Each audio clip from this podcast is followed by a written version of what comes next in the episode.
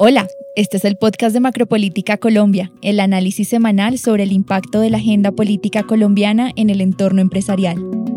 El Plan Nacional de Desarrollo fue aprobado en el Congreso de la República. La hoja de ruta del gobierno Petro para los próximos cuatro años está a la espera de la sanción presidencial. ¿Cuál será el norte de la actual administración? Este es el primer plan de desarrollo del país que coloca el territorio, en primer lugar. El hecho de que hayamos hecho entre todos esta apuesta nos permite pensar que es posible un país distinto y que podemos avanzar en cambios estructurales. Soy Juana Acuña, consultora de Asuntos Públicos de Prospectiva Colombia. Para analizar este tema están conmigo hoy Mario Daniel Gómez, director de Prospectiva, Juan Sebastián Bejarano, gerente legislativo, y Zulma González de Macropolítica Colombia y nuestra moderadora hoy. Muchas gracias Juana. Un saludo muy especial para ti y para nuestros clientes. Mario, Juan Sebastián, bienvenidos a los micrófonos del Macropolítica Podcast. ¿Cómo están? Zulma, hola. ¿Qué tal, Juan Sebastián? ¿Qué tal, Mario? Zulma, yo muy bien. ¿Tú cómo vas? Muy bien, gracias. Es un gusto estar con ustedes hoy. Iniciamos el programa de hoy con varios sucesos de análisis muy interesantes. En la madrugada del viernes, el Congreso aprobó el Plan Nacional de Desarrollo con el que gobernará Gustavo Petro en los próximos cuatro años. El documento de 373 artículos es la hoja de ruta del gobierno Petro y obtuvo la aprobación definitiva en el legislativo para posteriormente dirigirse a sanción presidencial. Me gustaría que hiciéramos un resumen de la jornada que vimos esta semana en el trámite del segundo y último debate del Plan Nacional de Desarrollo desde la perspectiva política. Yo arrancaría diciendo que en este plan de desarrollo pudimos ver un gobierno muchísimo más ágil, mucho más coordinado entre diferentes actores del gobierno, alineados, mostrando mucho apoyo político con la presencia de muchos ministros, por otro lado, muy coordinados con el Congreso y los líderes en cada una de las dos cámaras. Aquí parecía que el gobierno tenía muy clara cuál era la estrategia, los ritmos de las negociaciones y al final vimos que no fue un mayor debate y todo le salió de una forma muy tranquila. Yo me iría con los números. Tenemos un Congreso en donde casi el 70% apoyó al gobierno. Sacó el Plan Nacional de Desarrollo. Tal cual como lo dijo Mario, en los tiempos indicados por la ley, Vemos un Senado que trabajó un poco más rápido bajo la dirección de Roy Barreras, tuvo el texto primero, y posteriormente la Cámara de Representantes, bajo la dirección de David Racero, también hizo la tarea. Vemos un Congreso que está trabajando con el gobierno. Yo agregaría que también vimos un Congreso que estaba con un ánimo mucho más positivo frente a la relación con el gobierno. Tenía un ánimo mucho más conciliador, estaban buscando llegar a acuerdos y eso creo que ayudó en ambos sentidos. Y este escenario que mencionas, Mario, ¿a qué se debe? Sobre todo considerando que esta semana la bancada del Partido Conservador se declaró en independencia del gobierno. Yo lo explicaría desde dos perspectivas. La primera es que el Congreso es consciente que el gobierno siempre puede sacar el plan de desarrollo vía decreto. Y eso pone un escenario de negociación completamente diferente.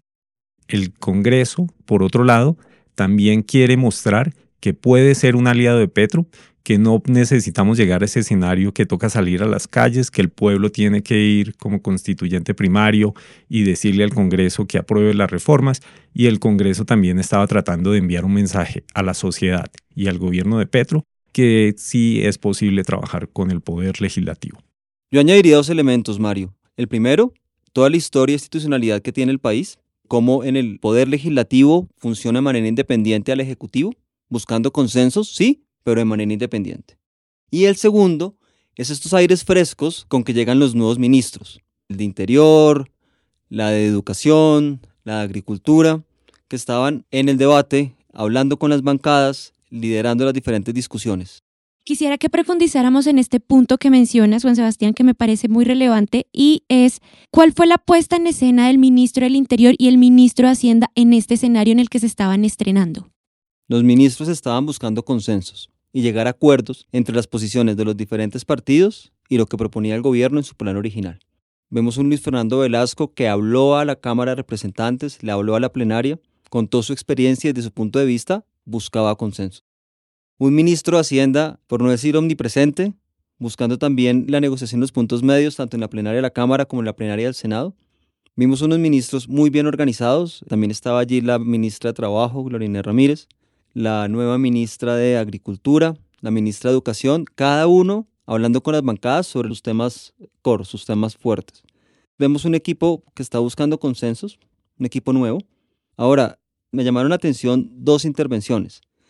La primera, la de la representante Saray Roballo, quien hace parte del partido de la U, partido de gobierno, quien dijo, oiga, hoy soy partido de gobierno, yo no sé mañana, diciendo como, mire, esto es de negociar, de buscar acuerdos, de puntos en común.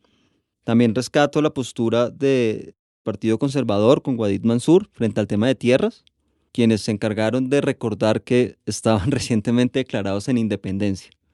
Vemos unos ministros que tienen que aprovechar este nuevo impulso para mantener la coalición de gobierno.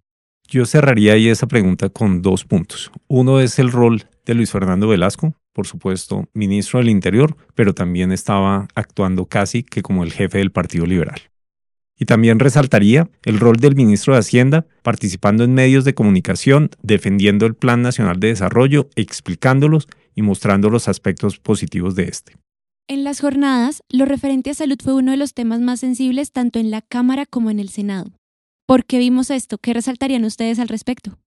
Bueno, como habíamos dicho, el gobierno iba a aprovechar el espacio del Plan Nacional de Desarrollo para incluir temas centrales a las reformas en salud que él quería impulsar. Ahí resaltaría el tema del giro directo.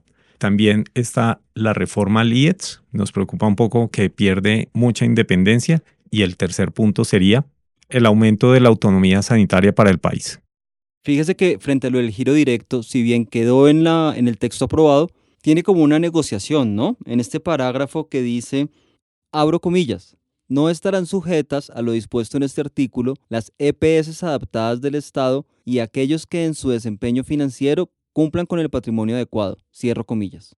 Es decir, quedó con algunas excepciones. Sin embargo, yo sí creo que el tema de la reforma a la salud se va a venir con fuerza la otra semana, tan pronto se ha anunciado en la Comisión Séptima, porque muchas de las propuestas que, que hicieron los congresistas en materia de salud fueron sacadas del plan o no avaladas con la excusa de ser incluidas dentro de la reforma a la salud, que sin duda se nos va a arrancar la otra semana. Y yo complementaría con ese comentario del presidente Petro diciendo que al plan de desarrollo le habían faltado algunos temas alrededor de la salud y por eso también podemos prever que va a seguir su tránsito la reforma. Y acá el gobierno tiene un desafío, porque miren, ese 70% que hablamos hace unos minutos tiene que mantenerlo ahora en las comisiones séptimas y después en la plenaria de la Cámara para que su reforma a la salud avance. De nuevo, ¿dónde? Bancada conservadora y bancada de la U van a ser fundamentales para esta mayoría, y la liberal también, Mario. Antes de despedirnos, quisiera que habláramos un poco sobre la decisión del Consejo de Estado frente a la elección del presidente del Senado, Roy Barreras. ¿Qué va a pasar con el Senado y la presidencia del Congreso? Yo lo que creo es que Roy queda en el mejor de los mundos, porque ejerció como presidente del Congreso, pudo sacar unas reformas muy importantes, como fue la reforma tributaria y ahora el Plan Nacional de Desarrollo. Con la anulación, él queda en un escenario donde puede decidir qué quiere hacer hacia adelante. Si simplemente no tiene ninguna acción, no continúa en el Congreso, eso no lo inhabilita para ejercer algún cargo de elección popular en el corto plazo. Recordemos que en octubre se vienen las elecciones regionales, podría aspirar a la alcaldía de Cali, a la gobernación de Antioquia, en fin. Y por otro lado, también puede poner una tutela Muchos comentaristas dicen que esa tutela tendría muchas posibilidades de éxito para recuperar sus derechos políticos y podría continuar en el Congreso si así lo decide. En caso de que no decida continuar en el Congreso o no obtenga la viabilidad, ¿quién ocuparía su curul y qué pasaría con la presidencia del Senado?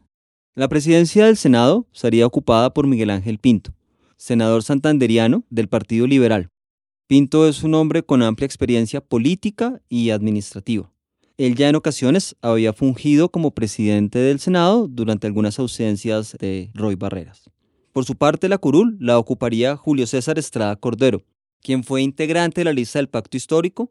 Él es un reconocido líder indígena, fundador de la OPIAC, que es la Organización Nacional de Pueblos Indígenas de la Amazonía Colombiana. Mario, Juan Sebastián, muchas gracias por acompañarnos hoy. Gracias a ti, Zulma. Juan Sebastián, buen fin de semana. Bueno, muchas gracias y también buen fin de semana para todos.